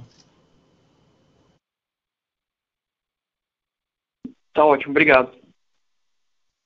Obrigado, Rafael. Nossa próxima pergunta vem de Caio Ribeiro, Credit Suisse. Caio, pode prosseguir, obrigado. Boa tarde a todos. É, minha primeira pergunta seria sobre o mix do mercado externo né, contra o mercado interno. É, claramente, aí vocês vêm aumentando né, as vendas no mercado interno ao longo do último ano, né, onde, onde a rentabilidade é maior. É, mas eu queria ver se, se, vocês podem falar um pouco sobre se essa tendência deve continuar para frente, se tem mais espaço para aumentar essa porcentagem de vendas no mercado interno contra o mercado externo, é, e, e, como que vocês enxergam hoje a rentabilidade né, na, na, exportação contra essas vendas aí no mercado interno hoje. E aí, em segundo lugar, é, se vocês puderem falar também sobre como que vocês veem a opção de implementar né, um programa de buyback é, para complementar a política de dividendos, seria interessante também. Obrigado. Obrigado, Caio. Eu vou na primeira parte, Cadueli, tu me ajuda aí na segunda, tá? Uh, Caio, assim, vamos continuar priorizando totalmente o mercado uh, doméstico, tá? Uh, os níveis de rentabilidade são maiores e também a, a importância que nós temos de sustentar o desenvolvimento do, do Brasil tá? e o crescimento do PIB, atendendo os nossos clientes no momento de demanda tão alta, tá? Então, as exportações vêm caindo, né? elas foram 30% no ano de 2019, depois reduziram para 15% em 2020, elas foram 4% no primeiro trimestre de 2021, elas subiram um pouquinho para 8%, mas continua sendo marginal no segundo trimestre de 2021, porque nós tivemos que a, dedicar um pouco de atenção em abastecer o mercado na Argentina, coisa que não vai acontecer agora no terceiro trimestre, já que a nossa cearia voltou a produzir uh, normalmente. Então, nosso foco é total né, de, de uh, mercado doméstico, oportunisticamente, né, dentro, de alguma, uh, dentro de alguma situação que nós encontrarmos assim ao longo dos próximos meses, de, alguma, de alguma exportação com margem alta para atender alguma coligada, algum parceiro estratégico, a gente pode fazer. Mas todas diria, todos os nossos canhões nesse momento estão direcionados para abastecer plenamente os nossos clientes no mercado brasileiro. Tá? E aí, Scardoelli, uh, por favor, uh, responde essa questão aí do, do buyback. Ótimo. É, boa tarde, Caio. É, o, o, o, buyback, né, ou seja, a recompra de ações, a gente tem executado sempre uh, muito mais para fazer o head do nosso programa de, de opções, né, de, antes era de opções, agora são de, são de ações, né, é, que é o nosso incentivo de longo prazo aí para os executivos. Então, tem sido em volumes, digamos assim, simplesmente para fazer esse hedge, a gente hoje tem uma posição de hedge bastante confortável em relação a isso. Quanto a um programa de recompras mais, mais agressivo, mais forte, né, obviamente que ele está sempre no cardápio de opções que a empresa tem. Então, é algo que a empresa poderia considerar mais para frente, tá? Mas hoje nós ainda estamos com esse foco, como a, gente mencionou, é, de foco em, em redução de dívida bruta, nós temos, uh, nós temos um programa de crescimento aí que também está exigindo algum capex, né? nós temos capex para esse ano. Uh, nós estamos, uh, então, um pouco mais com, com isso nesse horizonte de curto prazo, tá, Caio? Então, não tem nada definido em relação ao programa de buyback uh, para frente. De novo, sempre é uma possibilidade, sempre está no cardápio de opções da empresa, tá? E eu, e eu diria agora, de uma forma mais, mais qualitativa, né? Se a gente pensar, poxa, mas qual é o momento, qual é o momento hoje, né? Eh, nós estamos aí possivelmente fazendo um cálculo com base né, no nosso market cap atual, dívida líquida atual que está cada vez mais baixa, né, e considerando, sem falar em nenhum guidance né, nosso de empresa, mas pegando simplesmente as expectativas de mercado, né, os relatórios de analistas né, e, e para a target price estação, nós continuamos aí possivelmente com, com um múltiplo né, EV para EBITDA entre 3 e 4 vezes, né, que para o setor me parece um múltiplo uh, historicamente até baixo, né, em relação ao que tem aparecido. Então, é algo para considerar. Perfeito, obrigado, Arley e Gustavo. Obrigado, Caio. Nossa próxima pergunta vem do Tiago Lofiego, do Branco Bradesco. Tiago, pode prosseguir. Obrigado. Obrigado, Rodrigo. Uh, Bom dia, boa tarde, pessoal. É, Gustavo, é, sobre esses novos laminadores de laminado a quente e perfis, qual, qual que é o capex? Bom, eu acredito que esses são dois, são projetos novos, né? Eles não, vocês, talvez o de laminado a quente você já tinha comentado lá atrás. É, se você puder confirmar que é o mesmo projeto lá de Ouro Branco. É, e esse de perfis, aonde que ele é? Qual que é o capex é, para cada um dos dois? O timing para startup? É, e se vocês puderem uh, dar pelo menos um range de capex para o ano que vem, uh, ajudaria bastante. E a segunda pergunta, Gustavo, é, qual, qual que é o setor é, que te preocupa hoje é, do lado da demanda? Né? Onde que você tem um pouco menos de conforto? Porque o, o seu discurso, de fato, está bastante bullish né, é, para a demanda Brasil. É, aonde que você vê um pouco mais de risco é, olhando para o segundo semestre? Se eu puder uma terceira pergunta, Estados Unidos, metal spread, é, no terceiro tri, a gente deve esperar uma expansão ainda do metal spread, a gente tem observado aí o preço de sucata caindo é, e o preço de aço ainda não, né? Então, só para entender um pouco a cabeça de vocês. Obrigado. Bom, tchau aí. Ah, bom, assim, CAPEX, né? Ah, a, gente vai, a gente vai continuar ah, sendo bastante conservadora assim, nas nossas aprovações de, de CAPEX, tá? Então, a gente vai investir naqueles segmentos assim que são core para Gerdau, aqueles investimentos uh, que realmente tragam um retorno de capital adequado, tá? Então, a gente tem debatido muito isso aí, tá? Uh, no nosso dia a dia. Então, essas duas decisões de investimento, elas são muito importantes, assim, são, são duas, duas linhas de produtos uh, que estão uh, muito relacionadas assim às nossas rentabilidades atuais e futuras. Essa ampliação da produção de bobinas a quente, ela é em ouro branco, a gente já vinha falando realmente sobre isso, né? Então, a gente construiu um laminador de bobinas a quente, um laminador de chapas grossas faz alguns anos, e a gente tem sido muito feliz assim com esses dois laminadores. A gente a gente está com um laminador de bobinas a quente uh, completamente lotado já faz algum tempo. E a gente entende que está no momento da gente ampliar essa produção. A gente tem uma, um braço estratégico, que é a Comercial Gerdau, que ela tem condição de distribuir uh, facilmente essa produção adicional, trazendo um nível de rentabilidade muito, muito relevante para a companhia. Então, esse investimento ele é uma ampliação, uma fase 2, eu diria, do investimento que já existe. Nós vamos levar a capacidade total de produção de bobinas a quente da, da Gerdau para cerca de 1 milhão e 100 mil toneladas por ano. E perfis estruturais, né, vocês sabem bem, nós somos o único produtor uh, desses perfis na América Latina. O segmento de construção metálica tem crescido de uma forma muito relevante, muito importante, seguindo mercados mais maduros, né, como os mercados europeus, americanos, asiáticos. Cada vez mais a gente vai ver a utilização de perfis metálicos, tanto para cima do solo quanto para baixo, né, uh, nas estacas metálicas. E, então, essa decisão de ampliar a nossa capacidade de produção, nós vamos chegar também, assim como o BQ, a 1 milhão e 100 mil toneladas por ano. Esse laminador será em ouro branco, tá? Então, uh, ele vai estar uh, tá lado a lado com o laminador de perfis uh, estruturais já existentes. esse início do CAPEX esse ano, tá? Esse valor está dentro do, do, do, CAPEX total já divulgado pela companhia, tá? a gente vai divulgar aí no, no, no momento adequado qual vai ser o fluxo de desembolso desse CAPEX ao longo dos próximos anos, mas ele não vai comprometer o nosso nível de endividamento, né? A gente tem sido bastante rígido e, e uma ideia assim de, de capex total, tá, Tiago, desses investimentos, tá? uma ordem de grandeza de um investimento desse do BQ, cerca de 200, e, 200 milhões de dólares, tá? Ah, e um investimento ah, de, ah, de um perfis, ah, de um laminador de perfis estruturais como esse, também como ordem de grandeza, tá? Ah, cerca de 3 de dólares, tá? Então, acho que, que ah, eu respondo aí a primeira parte, tá, Tiago? Aonde eu estou tão otimista com relação a, aos próximos meses é exatamente no setor automotivo devido à falta de componentes, né? A gente acompanha isso muito de perto. A gente entende que esse mercado uh, de, de componentes eletrônicos e chips de forma geral ele não vai se regularizar no mundo no curto prazo, né?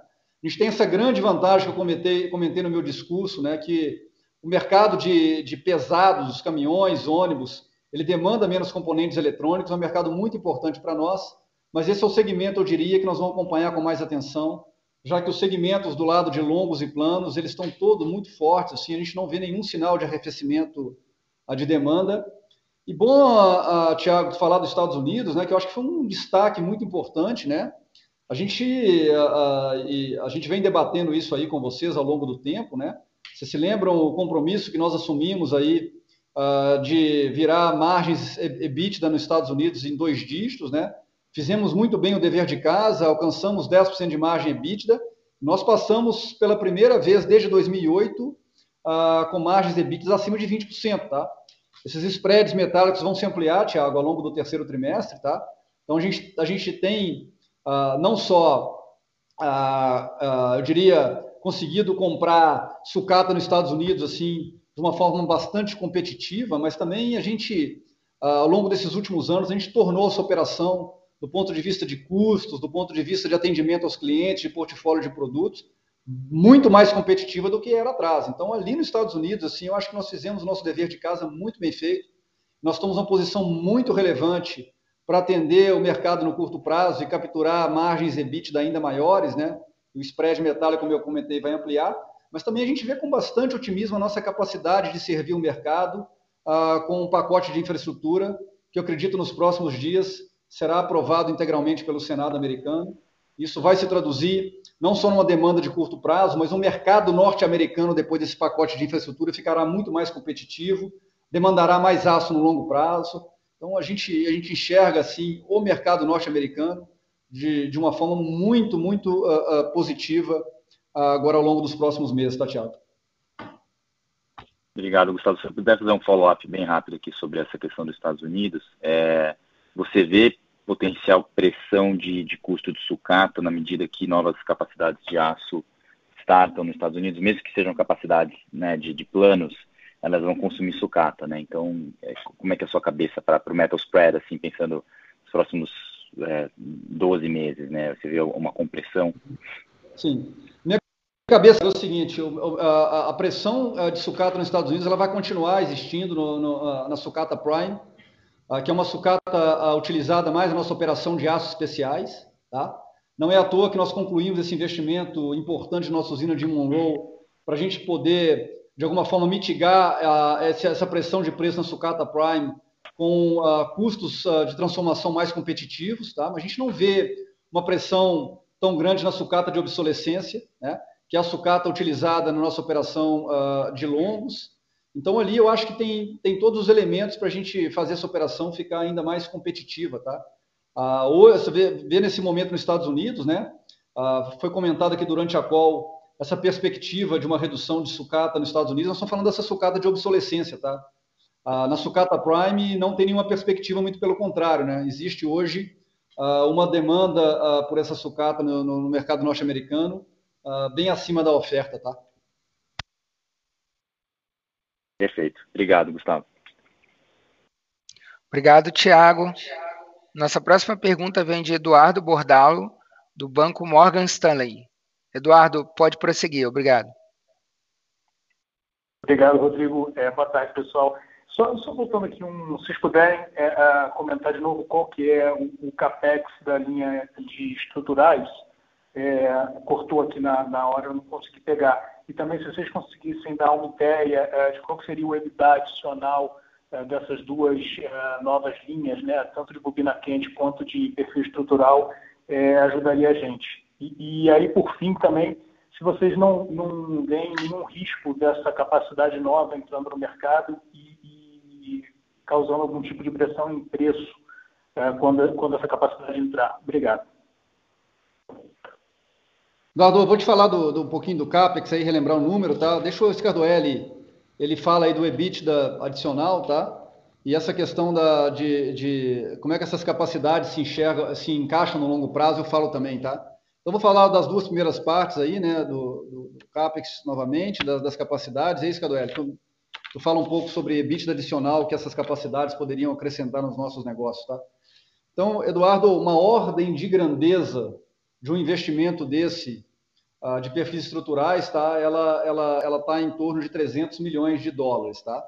Como eu comentei, ela ela ela, ela cabe, ela já está dentro do, do uh, dos desembolsos previstos para esse ano. Não, não haverá qualquer aumento de desembolso, tá?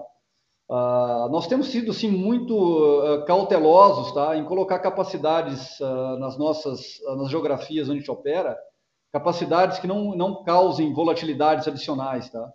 Então, tu pega o, o, o bobina, acho que nós estamos colocando esse investimento num momento muito adequado, né? Nós fomos muito felizes assim no, no, nos investimentos de planos que nós fizemos até então.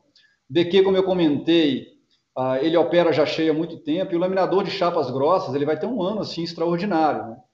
Então, o mercado que, que logo depois uh, da entrada desse laminador ele caiu bastante, né? ficou em torno de 500 mil toneladas. Esse ano ele vai fechar acima de 1 milhão e 100 mil toneladas, uma recuperação bastante forte. Nós temos uma posição muito privilegiada em termos de qualidade de produto, nesse momento de market share, para a gente atender esse mercado. Tá? Então, a gente chegou à conclusão que é o momento da gente dar um próximo passo em planos no Brasil, com a colocação dessa capacidade. E se a gente tivesse já essa capacidade hoje, ela seria integralmente distribuída ao mercado através da comercial Gerdau. Então, a gente entende que, ah, que do, do, nosso ponto de vista, tá, é uma forma da gente da gente colocar um investimento com, com baixo risco para Gerdau, né, que não vai causar grandes transtornos também em termos de capacidade instalada no Brasil, já que no momento que ele for entrar esse investimento, ali por volta de 2023, 2024, o Brasil uh, terá uma, uma demanda acima do que nós vemos hoje. Tá? Da mesma forma, o laminador de perfis estruturais, né, um investimento que a gente fez há alguns anos, né, um, um, um, uh, um segmento de produto muito relevante, né, a gente observa fortemente, no mundo como um todo, o crescimento da construção metálica. Tá? Então, uh, isso vai acontecer no Brasil também, quando já, como já acontece nas economias mais maduras. Uh, o crescimento da utilização de perfis metálicos ele vem também através da Gerdau Next, né, com, a, com, a, nossa empresa chamada G2 Base, cada vez mais atuando junto aos nossos clientes para fornecer soluções de fundações. Então, é um produto que ele vai, que ele, que ele tem uma demanda crescente no mundo, né? Então, ah, como nós, nós somos os únicos produtores na América Latina, a gente entende que a gente ampliando nossa produção para 1 milhão e 100 mil toneladas, tá? ela vai só fortalecer o nosso posicionamento que já existe no fornecimento de boas soluções, soluções ambientalmente mais limpas para a construção no Brasil. Te passo, Cadoel, para talvez tu elaborar um pouco aí a questão do EBITDA adicional com esses novos investimentos, tá? Tá bom. Obrigado. Uh, boa tarde, uh, Eduardo. É, Aí a gente já entra um pouquinho né, numa projeção, viu, Eduardo? Depende muito das próprias premissas né, que a gente pode adotar para. Ou seja, posta em marcha do, dos dois equipamentos, como é que é. Como é que é a curva, né, de, digamos assim, de entrada no mercado? Como o Gustavo mencionou, por exemplo, bobina quente, a gente tem amplas condições de absorver isso rapidamente na comercial Gerdau. Então, à medida que entra, muito rapidamente a gente poderia uh, uh, aumentar as nossas entregas né, de bobina quente, uh, praticamente a capacidade, ou seja, hoje a gente está uh, produzindo praticamente na capacidade completa do laminador atual, né? Então, se a gente entrar com um laminador aí com capacidade adicional de 200, 250 mil toneladas, rapidamente a gente consegue chegar lá. Agora, qual é o EBITDA adicional? Né? É, só para dizer como é difícil fazer essa projeção, e daí quase que eu jogo de volta né, para vocês como analistas, né? ou seja, se a gente olhar o EBITDA médio, né, nesse trimestre nós tivemos na Operação Brasil, e eu estou fazendo um EBITDA médio mesmo, né, ou seja, pegando entregas, entregas totais, sem separar mercado interno e externo, pegando nosso EBITDA ajustado da Operação Brasil, faz uma divisão e divide por dólar, vai chegar no EBITDA acima de 400 dólares por tonelada, né? Essa mesma operação, o ano passado, no, no segundo trimestre do ano passado, estava com o EBITDA um pouco acima de 100 dólares por tonelada, 110, 115, né? Então, é muito difícil, né? Qual é o momento de mercado que isso vai entrar? De qualquer forma, tá? É, é uma contribuição aí é, que eu diria bastante, bastante importante para o nosso negócio, né? Uh, e, e, de novo, e tem todos os aspectos estratégicos também, né? Ou seja, nós temos uma linha de produto hoje muito diversificada no Brasil, entregamos praticamente todas as linhas de produto, entramos muito bem no mercado de planos, tá? Isso aí nos ajuda a consolidar essa nossa entrada, né? E, e nos consolidar como um player forte e importante nesse mercado, né? Então, eh, eu, eu diria que eh, eu, eu, eu, joguei um pouquinho a, pergunta, a, a, a resposta de volta para vocês, mas dando alguns pequenos parâmetros aí, tá? Tem que fazer alguma premissa como é que vai estar o mercado no momento que ela entrar em operação, né, e sabendo que bobina quente a gente consegue preencher de uma forma mais rápida e perfis uh, possivelmente de uma forma um pouco mais paulatina, né, para absorver essa nova tonelagem. Tá?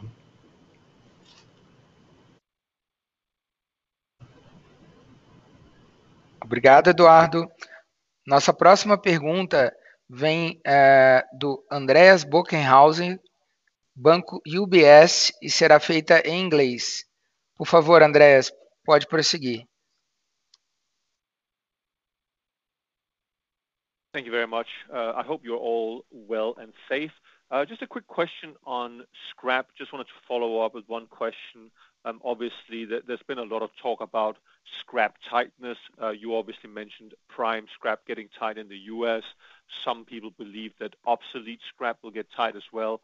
Obviously, we're seeing anybody anywhere in the world adding capacity, which is EAF capacity, consuming more scrap. So it does definitely looks like a, a tighter scrap market going forward. Um, do you have any plans on how to kind of alleviate that tightness? Are you are you thinking about vertically integrating uh, down the supply chain to secure more scrap through buying scrap yards? Uh, are you are you able to reduce your your prime scrap usage, you know, via DRI or HBI or, or another metallic? So that's that's basically the question. You know, what, what is your overall metallic outlook on raw materials? Obrigado, Andreas. O Andreas está perguntando qual a estratégia da Gerdau para o mercado atual de sucata, uma vez que pode ser esperado alguma redução nesse mercado nos Estados Unidos, também globalmente, e como que a Gerdau está pensando em atuar nesse mercado em termos, inclusive, de verticalização, se ela está procurando, com isso, adquirir, inclusive, pátios de sucata ou alguma estratégia similar para poder é, fazer frente a esse mercado de sucata mais restrito que a gente deve observar nos próximos anos. Obrigado. Obrigado, Andrés. Obrigado, Rodrigo, aí pela, pela tradução, tá? Ah, essa pergunta é muito relevante, né? Porque a gente já observa há algum tempo mudanças estruturais no mundo do aço, né? Então, acho que quando a gente modela assim como é que como é que será o desempenho das empresas do setor nos próximos 10 anos, certamente existem mudanças estruturais muito significativas quando a gente compara com os últimos uh, eh, 10 anos, tá? Eu acho que o setor do aço de forma geral, né, em especial a Gerdau pelo, pela, pelo, pelo posicionamento estratégico que ela tem. A gente terá condição nos próximos 10 anos tá, de ter um mercado aí tem um mundo com, do aço com rentabilidades maiores do que houve nos últimos 10, tá? Então, uma mudança significativa, conforme foi comentado aqui no começo, é a própria China, né? A China reduzindo a sua capacidade produtiva, um foco muito forte de atendimento do mercado doméstico chinês, redução das exportações e também um foco muito forte na redução de emissão de gases de efeito estufa, né? A gente sabe, esses números são uh, conhecidos internacionalmente, né? Que a emissão de gases de efeito estufa numa, num forno elétrico, e muitas vezes, ela chega a ser 10 vezes menor do que a emissão de gases de efeito estufa por tonelada de uma planta integrada. Então, certamente vai haver uma busca ao longo dos próximos anos, olhando o curto prazo e a ausência de tecnologias disruptivas para reduzir drasticamente a emissão de gases de efeito estufa numa planta integrada, a busca por, por sucata e por, por fornos EAF, né, como o Andrés comentou. Então, a gente entende que a sucata no mundo, ao longo dos próximos anos, ela vai continuar pressionada, né, com preços elevados, e, consequentemente, isso vai, vai, vai se traduzir em preços mais elevados uh, de produtos. No nosso ponto de vista, isso não é uma coisa que apareceu agora, tá? A gente uh, já compreende isso há bastante tempo, né? Eu me lembro, uh, talvez uns dois anos atrás, aqui em conversas que eu, que eu tive com vocês, né? Eu relatava idas nossas, assim, na, na, na China e, e e observando em detalhe o que acontecia. Então, já naquela época, esses fenômenos que estão se materializando agora já acontecendo, e nós já estamos adotando estratégias assim uh, de, de, sermos mais cativos na compra de sucata já há mais de dois anos, tá? Então, aqui no Brasil, a gente fortaleceu muito a nossa, a nossa compra de sucata, né? Nos Estados Unidos também a gente tem avançado, tá? Para ter cada vez essa, essa sucata cativa uh, mais próxima de nós. Parte dos nossos resultados uh, que nós entregamos agora nos últimos trimestres, ele tem relação também com uma, uma, uma compra de sucata mais competitiva através desses movimentos né, de scrap yards e de uh, desmontes de, uh, de veículos, de vagões ferroviários. Né? Uh, a gente não tem planos no momento para fazer grandes investimentos tá, em metálicos alternativos como DRI ou, ou, ou, outros que sejam, tá? Então, a gente entende que, que o nosso fortalecimento da nossa estratégia de sucata, ele é um, elemento que já está acontecendo, como eu comentei, ele vai uh, continuar uh, se fortalecendo ao longo dos, dos próximos anos, tá?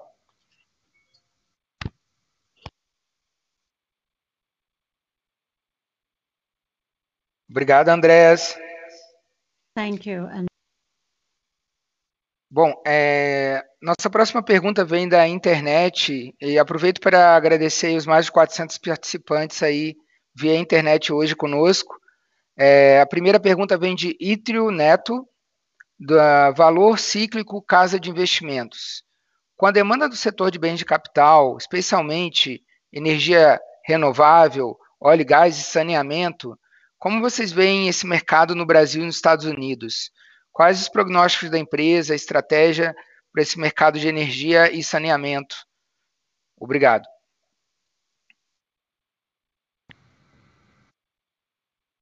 Obrigado, Hidro, pela pergunta, tá? A gente observa com muito otimismo, né? Então, uh, no mercado uh, uh, norte-americano, né, já no curto prazo, mesmo antes da, da aprovação final do Infrastructure Bill, do pacote de infraestrutura do governo Biden, a demanda por aço para esse segmento já está muito forte. Né? Então, nos Estados Unidos, segmentos de energia renovável, os warehouses de Amazon, eles têm crescido substancialmente, né? Os investimentos em saneamento. Então, já no curto prazo, nós estamos experimentando um crescimento de demanda nesses segmentos. E certamente a, a demanda vai continuar crescendo, né? ainda mais depois da aprovação final do, do pacote de infraestrutura. Aqui no Brasil, da mesma forma, quando a gente compara uma série histórica de investimentos em infraestrutura, a gente repara assim que esses investimentos, né, que já cruzaram os 200 bilhões de reais por ano, eles caíram para baixo de 100. Ah, então tem uma, uma, uma lacuna grande de infraestrutura aqui no Brasil que ela vai acontecer, é inevitável que aconteça. Não sabemos precisar qual o horizonte de tempo, tá? mas o próprio marco do saneamento é um testemunho definitivo de que o Brasil não pode ficar para trás em investimento de infraestrutura. Nós estamos aqui no Brasil também muito bem posicionados para atender esses mercados com a ampla gama de produtos que a gente oferece. Né? Mais especificamente no segmento de energia renovável, tá? a gente pode olhar isso aí talvez em três dimensões. Uma dimensão de que nós temos uma capacidade muito forte para fornecer aços ah, para energia solar, para energia eólica. Né? No caso específico da eólica, nós fornecemos desde o vergalhão, ah, que, que, sustenta uma base de concreto de um aerogerador, até os grandes anéis e os grandes forjados que vão no eixo principal da pá. Né? Então, a gente consegue fornecer aço ah, para todo, toda uma construção de energia eólica. Então, nós ah, ah, podemos olhar nisso no aspecto de fornecimento de aço. A energia, a energia eólica renovável ela também pode ser observada sobre a lente do tema de sustentabilidade para Gerdau e, da, e da autogeração de energia. Então, nós vamos evoluir tá, ao longo dos próximos anos para a gente ser ainda mais autossuficiente na, na produção da nossa própria energia, da, da energia consumida nas nossas usinas, tá? e isso vai acontecer dentro do, do nosso compromisso com a sustentabilidade com energias renováveis. Então, esse anúncio que nós fizemos na parceria com a Shell do Parque de Aquari, lá em Minas Gerais, ele tem esse objetivo, é um parque uh, de 50% Shell, 50% Gerdau, e os 50% da nossa energia ele será integralmente consumido uh, nas nossas usinas no estado de, de Minas Gerais. E uma terceira lente que a gente pode olhar essa questão de energia renovável é a Gerdau uh, como braço, como, como Gerdau Next, que é o nosso braço de novos negócios.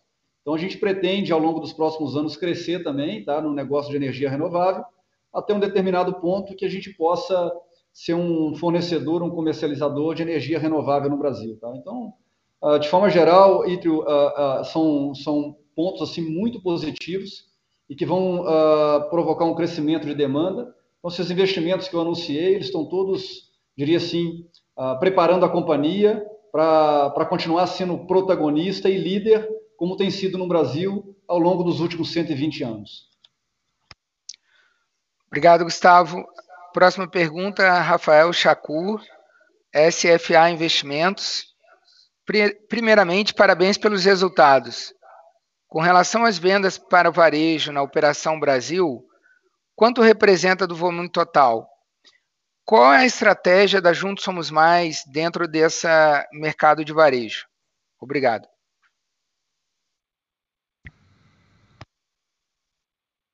Ô, Rafael, obrigado, obrigado pela, uh, pela, tua, uh, pela tua pergunta, tá? O varejo uh, da construção civil no Brasil, ele tem uma, uma participação bastante, bastante relevante, né? Como eu comentei aí há pouco, né? Ele, ele passou aí dos do 50%, tá?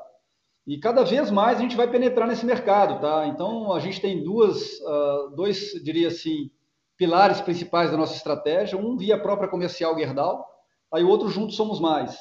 A Juntos Somos Mais, ela tem tido uh, um crescimento assim muito significativo nos próximos anos. Já é a maior plataforma, o maior marketplace uh, de construção uh, civil no Brasil. Tá? nesse primeiro momento, a Juntos Somos Mais, ela, ela atuou como um, uma plataforma de loyalty, né? Uh, para poder uh, atender especialmente o, o, as 150 mil lojas de material de construção no Brasil, mas nós temos planos grandes e agressivos para Juntos Somos Mais. Então, além de se tornar o maior marketplace, a gente entende que a Juntos Somos Mais, nos próximos anos, ela vai se tornar a maior provedora de soluções para o consumidor no que diz respeito à construção civil. Então, nós imaginamos no futuro né, que com um desejo de um consumidor dele fazer uma reforma completa na sua residência, ele vai ser integralmente uh, atendido pela Juntos Somos Mais, não só no que diz respeito ao fornecimento de produtos, mas também ao fornecimento de serviços, né? Então, uh, uh, os, os, planos são, são muito, eu diria, muito agressivos para Juntos Somos Mais nos próximos anos, né? E a Juntos Somos Mais tem sido um canal muito interessante para que cada vez mais a gente possa atingir o consumidor final, como eu comentei, né? O Brasil tem 150 mil lojas de material de construção e antes da Juntos Somos Mais, nós vendíamos ah, para cerca de 5 mil lojas de material de construção, porque eu, ah, ah, um, havia um passo antes da loja de material de construção, que era o distribuidor intermediário, onde a gente atendia. Com a Juntos Somos Mais, a gente está penetrando assim, fortemente no consumidor final nas lojas, né? E a gente saiu de 4, 5 mil lojas para, como eu comentei, a gente vai atingir em breve 30 mil lojas de material de construção, que a gente vende diretamente da comercial Gerdau, tá? Então, é um, é um, é um, além de toda essa questão da demanda, eu vejo que que isso está uh, diretamente relacionado às estratégias de fortalecimento, tanto da parte de, de sucata e flexibilidade de rota, como eu comentei, quanto também não só da, da capacidade ou da, da capilaridade para atender o mercado, mas a gente quer, uh, como eu já vim falando também, ser um grande provedor uh, de soluções para as lojas de material de construção e para o consumidor final. Obrigado, Gustavo. A nossa última pergunta vem do Vitor for Sale Cap. Inovações estão sendo implementadas no segmento de perfis estruturais. Pode explanar um pouco como a Gerdau está vendo esse mercado no Brasil? É, obrigado. Ah, eventuais novas perguntas que vierem, ah, o time de RI estará à disposição para responder após a divulgação. Bom, Vitor, obrigado pela pergunta, tá? Eu, de forma resumida, eu diria que as inovações elas vêm dois, uh, dois, grandes, dois grandes pilares. Tá? O primeiro é inovação uh, no, próprio, uh, na, no próprio produto em si. Tá? Então, nós temos uma tecnologia de ponta assim, na nossa usina de Ouro Branco. Tá? Então, são perfis cada vez mais resistentes à corrosão, perfis com capacidade de carga cada vez maiores, perfis que podem ser aplicados assim em situações extremas, né? como como por exemplo atividades de alto mar, atividades marinhas, né? Então a, qualidade em si intrínseca do produto, a gente tem, tem feito evoluções, eu diria bastante importantes ao longo dos últimos anos, tá? Não só no segmento de, de perfis estruturais, mas também no segmento de planos, como eu comentei, tá? Aí temos também a inovação de modelos de negócio, né?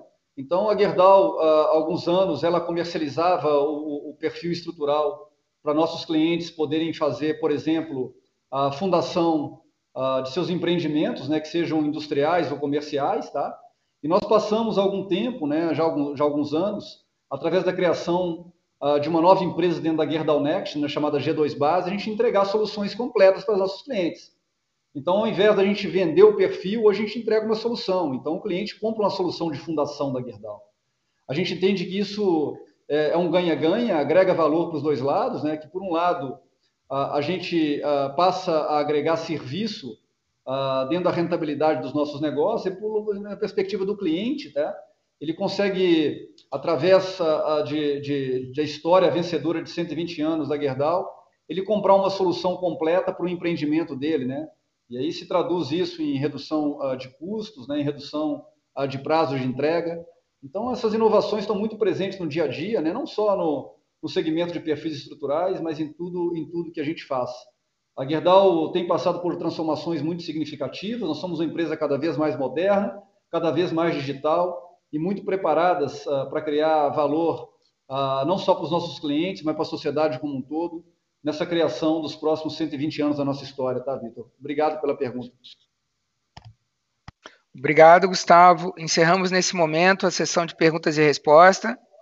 Agradeço a todas as investidoras e investidores que participaram hoje conosco é, e gostaria de passar agora a palavra final para o Gustavo. Obrigado, Gustavo Scardoelli. Scardoelli, eu, eu, tu tem algum ponto adicional que eu posso, posso encerrar? Fique, fique à vontade. Não, não, por favor, Gustavo. Só agradecer a presença de todos. Né?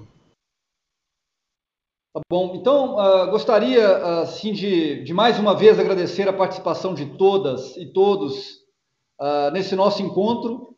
Como sempre, um enorme prazer conversar com vocês. A gente continua totalmente disponível, né? Não só eu, Scardoelli, toda a equipe uh, de RI sob a gestão do Rodrigo, para atender perguntas, demandas adicionais. Né? Eu já quero também aproveitar aqui no meu encerramento para deixar o convite para vocês participarem da nossa próxima divulgação de resultados referente ao terceiro trimestre de 2021, que será no dia 27 de outubro. Então, muito obrigado a todos, um forte abraço uh, e se cuidem.